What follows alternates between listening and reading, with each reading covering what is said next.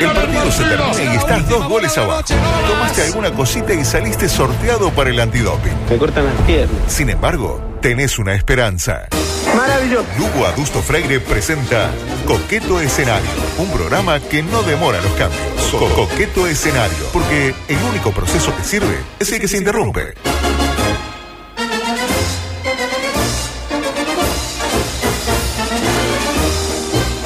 Y claro, falta la mujer y qué pasa. La mujer que tiene, la mujer ordena, la mujer piensa varias cosas al mismo tiempo, tiene todo, tiene una cosa en la cabeza y varia y claro, mire la hora que No, no, nunca había pasado esto. Y 43. Ya dos, no, discúlpeme, discú- se Sí, fue todo de las manos. 43, ¿no? Todo de las manos. La edición 425 de hoy va dedicada ¿Tiene cositas para enteramente y siempre algo se puede guardar, pero va enteramente dedicado a quién a nuestra ex compañera María José Borges, ¿Cómo primera ex? víctima de los cambios inexorables que Ah. se avecinan en la emisora. Hoy prendo la radio y veo que está Sotelo, ¿no?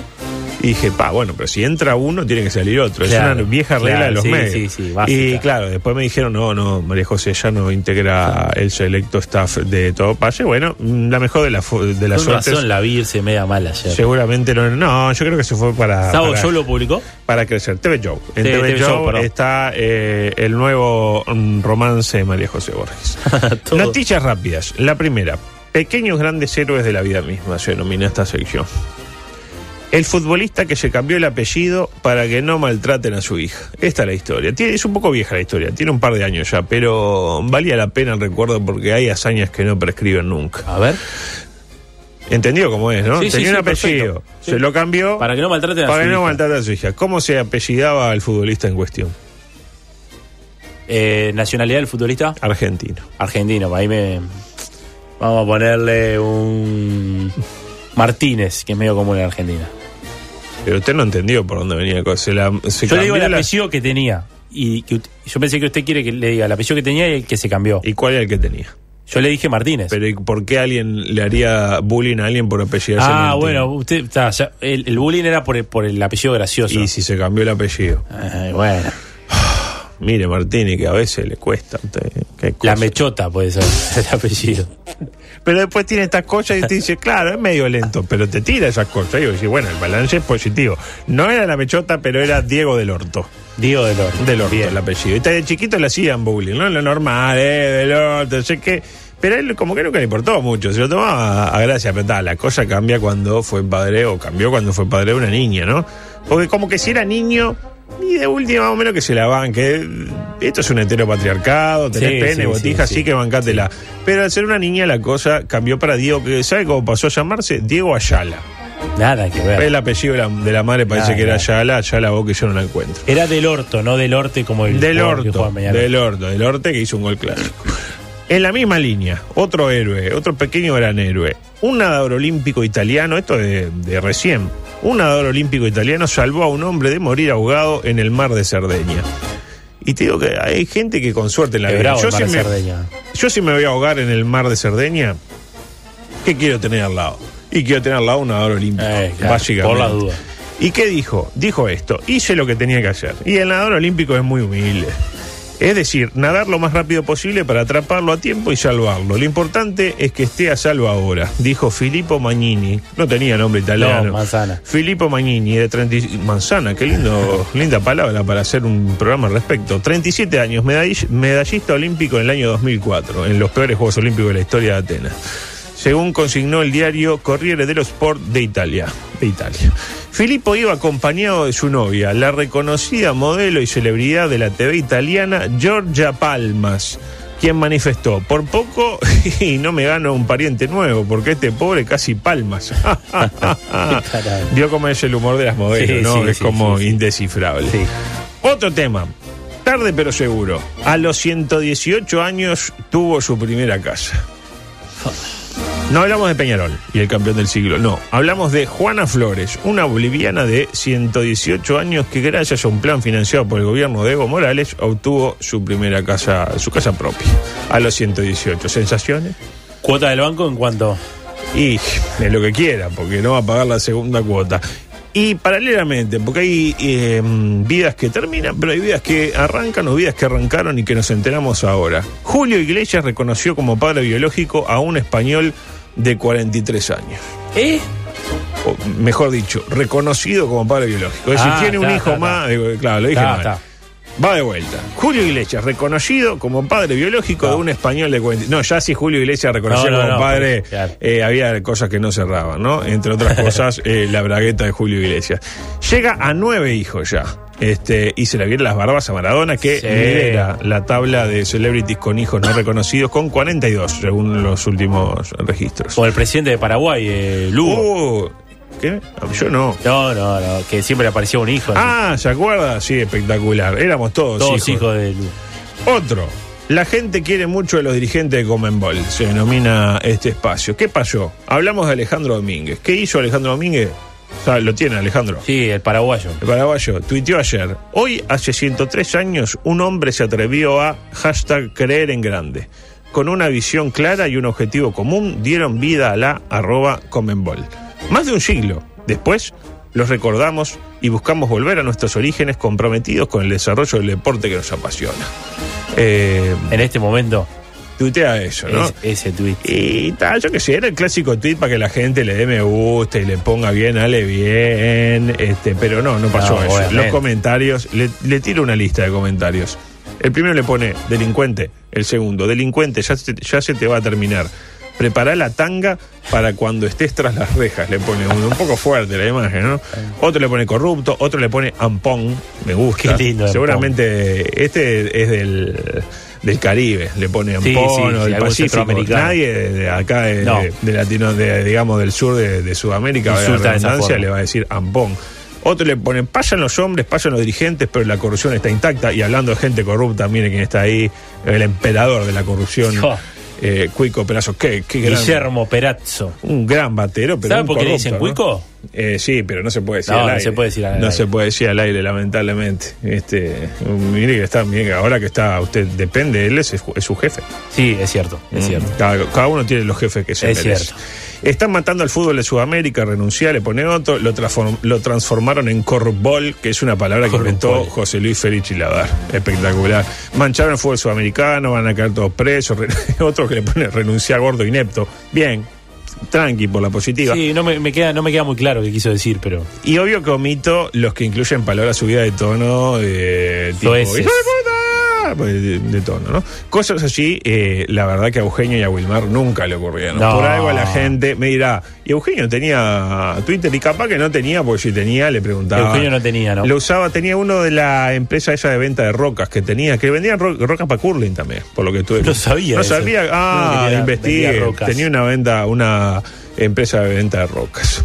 Eh, rocas Eugenio. ¿Sigue paseando el perro? Eh, Siempre se lo veía a alguien. eh, Rocas Eugenio, eh, la mejor de este milenio. Rostro de, rostro de roca tenía. Más respeto, más respeto que se fue Eugenio y nunca más ganamos nada. Otro tema, el blooper de Richarlison en la final de la Copa América. Es muy bueno, esto me lo pasó usted, espectacular. Usted es un gran productor. ¿Qué, Qué pasó? terrible. Se pregunta la gente, alguna que no conoce la historia. Terminó la final que Brasil le ganó el combinado incaico. ¿Y qué le pasa a Richarlison? Le hace una nota al final del partido en zona Normal. mixta. Tranqui, zona. Sensaciones. Eh, Richarlison o Richard Nixon, como le decía yo, este, vino un par, Me de, gusta Richard un par de veces a jugar acá al Parque Central y yo le decía Richard Nixon y miraba para el costado y ay, quedaba con un fenómeno, ¿no? Y le quiso, ¿qué pasó? Richard, o Richarlison, o Richard Nixon, le quiso dedicar el triunfo a su bisabuela. Que, ¿cómo decirlo? La bisabuela de Richard eh, acababa de pedir pase coreográfico este, hacia arriba, una carrera en ascenso, digamos, la de la bisabuela de Richard. Eh, feneció, lo que hace una bisabuela habitualmente. Sí, ¿Qué hace una sí. bisabuela? Muere, la bisabuela muere. Natural. Lo que, natural, lo que sucedió a continuación mm, lo sorprenderá. Queria mandar um beijo aí pra minha bisavó. é, e que, que Deus é, ilumine ela, que ela perdeu aí meu bisavô tem pouco tempo. Então é só mandar um grande abraço aí pra, pra minha família e todos o pessoal lá do Espírito Santo, todo o Brasil, todo o povo aí. Como é que chama a Bisa? É. Porra, agora eu esqueci, velho. Por Tá que aqui, mas eu acabei esquecendo. É, é, sei lá, é muita emoção, né? A gente acaba esquecendo. É, não consigo lembrar. É, importante é o carinho. ah, o importante é que.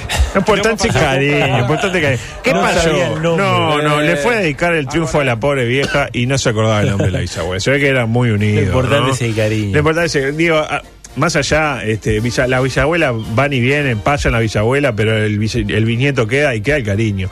Eh, algo que un periodista deportivo es olvidarse del nombre de la bisabuela nunca le hubiera pasado. ¿Por qué? Porque el periodista tiene otras herramientas. En la escuela de periodismo, por ejemplo en el IPEP, ¿a qué le enseñan a uno?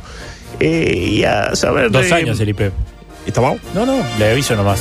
Por ejemplo, alguien tiene que dedicar un triunfo y dice, bueno, este, para dedicarle lo que fue este triunfo, decir la satisfacción de haber sumado a tres a esa persona tan importante en nuestra vida, no solo por lo que simboliza, como dice el comunicado del círculo, sino por la importancia de lo que significó en nuestra vida, como es el caso de mi propia bisabuela. Y mientras dice eso, se acuerda el Eh, nombre. sí. Eh, básicamente, como le pasó a Richard también, que se acordó finalmente. Qual que é da sua, da sua Dona Julita, lembra agora? Doña Julita Nixon se Estaban llamaba. entrevistando a otro compañero. Claro, está- ya había terminado la nota, ya estaban, eh, pa- estaba con el tiempo, estaba el tiempo ahí, nuboso, chubacos ocasional, y Y después, se ¡eh, acordó. doña Julita! Dice, y que Dios la tenga en la gloria, la pobre vieja, que bueno, que brava. Se habrá dado cuenta que tiene un- tenía un bisnieto medio, ¿eh? medio lento. Otro tema. Alison von Whitback y Grit Miner. ¿Saben quiénes son? Son dos mujeres. No, pensé, cuando dijo Alison pensé que venía por el lado de No, son dos mujeres Brasil. oriundas de Bélgica. ¿Sabe a qué se dedican? Son tenistas. De hecho, juegan juntas en dobles. ¿Pero por qué se hicieron célebres? A ¿Es ver. porque salen campeonas siempre? No, por ahora no tanto. La primera, son la primera, componen la primera pareja de lesbianas en competir en Wimbledon. Ah, mire usted. Yo igual le diría, ¿no? Chequé ese dato. Yo mm, la llamaría la primera pareja de mujeres en decir que son lesbianas y son pareja y competir en Wimbledon. A mí no Porque me eso- cambia nada el dato igual. Primero, primero que nada, Ni eso de nota. pareja de lesbianas suena medio desagradable. Eh, sí. Porque antes que lesbianas, que son mujeres, la orientación sexual no nos define como personas. Su cuerpo, su templo, su saque, su, su revés. Su cuerpo, su Wimbledon. Su porque saque, su, el su el, claro, el templo, el templo él tenía el Wimbledon, entonces su cuerpo su Wimbledon. No vamos a hacer chistes al respecto, pe- pese a que qué pasó, son las dos de Bélgica y se prestaba mucho Eh, más sí. que no hay compatriota Venga. que le venga bien, etcétera. Pero a lo que voy yo, como bien decía usted, ¿a qué viene el, el santo? ¿A qué a santo que viene el tema de que sean lesbianas? No, para mí no viene el tema de que sean lesbianas, sino de que son pareja. Para mí el, el tema es que son pareja. Y la pregunta que quiero compartir con usted y con la audiencia es: ¿conviene competir en un deporte con su pareja? La respuesta es no. Para mí. Y es complicado, porque no se puede dejar la casa en la cancha, ¿no? O sea, traer las cosas de la- las que pasan en casa en la cancha, cuando uno falla, Eso, bueno, yo. te dije u- que lavara la ropa. Usted lo no ve en ese sentido, yo lo veo en el otro. Porque, ¿qué pasa? Uno con la pareja, mal o bien, siempre termina compitiendo. Aunque- Ah, bueno. Porque, claro, que yo gano más que vos, que no sé qué, que uno lo exterioriza, pero mentalmente dice, ah, pero esta gana más, esta le está yendo mejor, pero puta madre. Y al mismo tiempo, la tiene que proteger, porque tampoco uno quiere que le vaya mal. No, ¿Me si no le va interpreta? mal a uno. Exactamente. Entonces, ¿qué pasa? Si vos ves que tu pareja se está mandando mucha cagada, error no forzado, doble falta, inconscientemente entras a jugar mal vos también para protegerla. Claro, Como claro. para que no digan, che, perdimos sea por culpa de tu mujer. No, perdimos por culpa mía también. Y entonces eso deportivamente no puede terminar. Eh, para hacer un análisis. Eh, me gusta, me gusta. Eh, por, por algo nunca hay pareja que se dedican al tenis. Me gusta. Salvo que sean lesbianas o Y homosexuales. Yo- amigos, pareja de amigos, porque los amigos también pueden tener. pero el amigo es diferente, porque el amigo no puede cambiar de amigo. Pero cambiar de Ah, pareja bueno, es más está- jodido. está bien, O yo qué sé, ¿no? ¿Qué pasa si se separa la, la pareja eh, de la vida sentimental? ¿Se, puede seguir jugando o no? se, se separa también la pareja de, de, de la cancha de tenis? No, me vino a la a la idea gente que, que- que trabaja juntos. y que- Estaba pensando lo mismo. Microdeportivo, llegó eh, Gabriel Rojas. ¿Lo tiene Gabriel Rojas? El argentino Rojas. Mira, microdeportivo no he dicho más que hablar de deporte que arrancó, pero ahora deporte es fútbol, Claro, pelota. no deporte En Uruguay usted dice deporte es fútbol. Y si dice vida es deporte Periodista no es fútbol. deportivo que fútbol. Es fútbol, exactamente. Llegó Gabriel Rojas, la nueva figura carbonera, y llegó y dijo cosas. ¿Qué es lo que importa? ¿Qué es lo que espera uno de un jugador que viene afuera? Que diga cosas. Para empezar, arrancó bien arriba, al nivel del propusir del cacique Medina, ¿se acuerda? Ah, sí, sí, sí. Bueno, Gabriel tiene algo para decirle. lo que me hizo tomar esta decisión de la historia que tiene el club. Sé que hoy en día están jugando Copa, eh, me sedució. Hace rato ya sabía que estaba esta posibilidad y bueno, estaba muy interesado y por suerte se concretó. Ahí lo tiene. Peñarol lo sedució. ¿A usted lo sedució Peñarol en algún momento? Eh, no, no. No.